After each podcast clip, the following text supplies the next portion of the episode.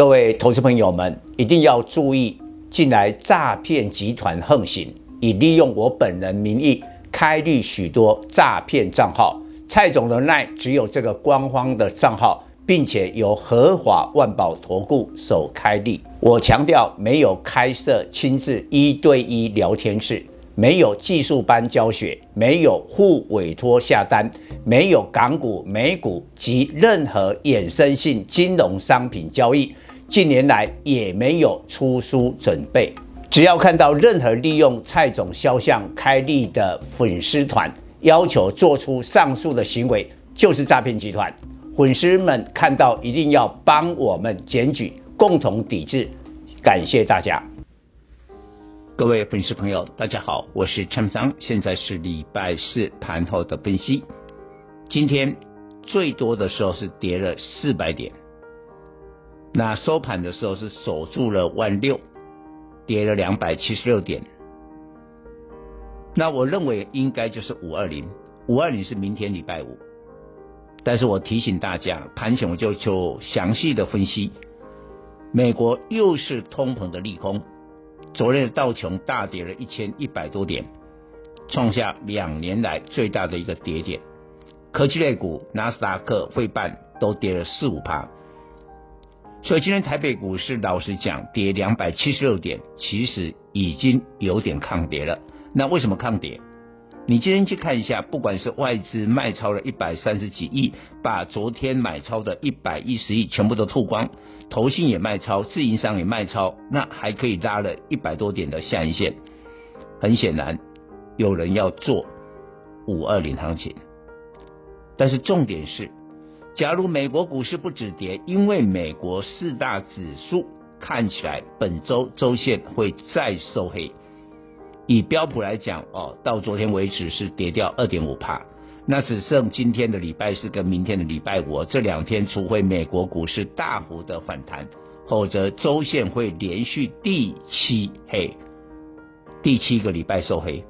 我这个收黑的时间已经创下二十年来之最最久的，这个通常不是好的事情啊。你那个下跌的时间拉得越长，拉得越长，投资人的信心就越来越薄弱。所以过了明天的五二零呢，下个礼拜呢，美国假如还在跌，那台股恐怕要探底哦，要探上次的一万五千六百多点的一个支撑哦。所以现在现金为王，请大家做好资金的控管，留得青山在了，不怕没柴烧。蔡总在这个行业超过了三十年的经验，我最宝贵的一个心得就是说。在一个动乱的时代，不是你的选股而已，更重要是做好资金控管。假如我们的粉丝你真的很厉害，你可以选到某个股票或某几档股票，今年都不会跌，一路都会飙，那你就不用资金控管，你全部 all in，我都没有这个反对。但是你认为可能吗？我只要说了，今年呢、啊，一百多家的这个一百多档的国内的投信的股票型基金，没有一个正报酬。你看人家都还有研究团队哦，但基金经理人今年都是头头。我们的粉丝怎么可能你会赢基金经理人？不太可能。那假如不太可能的话，就是把你的资金控管做好，保留很多很多的现金。等到有一天大盘最后的落底，这个最后落底其实也不难，就是通膨舒缓，美国股市不要再大跌，美国股市稳住了，那我相信台股应该没问题。这时候你有充足现金的人投入就会赢。那今天呢，呃，这个联电啊，这一些的有一部分的电子股啊不太跌，但这可能只是一个过渡性哦，到了下个礼拜说不定会补跌。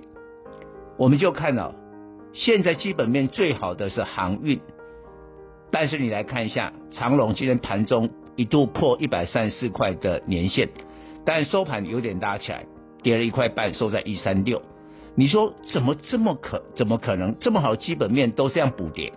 那我做做一个形容对比，大盘的年线在一万七千三百多点，跟今天的收盘一万六啊，还差了一千三百多点呢。我们等于大盘要涨一千三百多点才回到年线之上。好，讲台积电，台积电今天跌十六块，来到五百二十二，它的年线在五百九，台积电要涨个七十块才回到台积电的年线。那我经过我这样形容，你就了解说长隆真的厉害了。长隆到了今天盘中才能破那个年线了，所以表示说它有点补跌了。所以再好的股票都会补跌啊。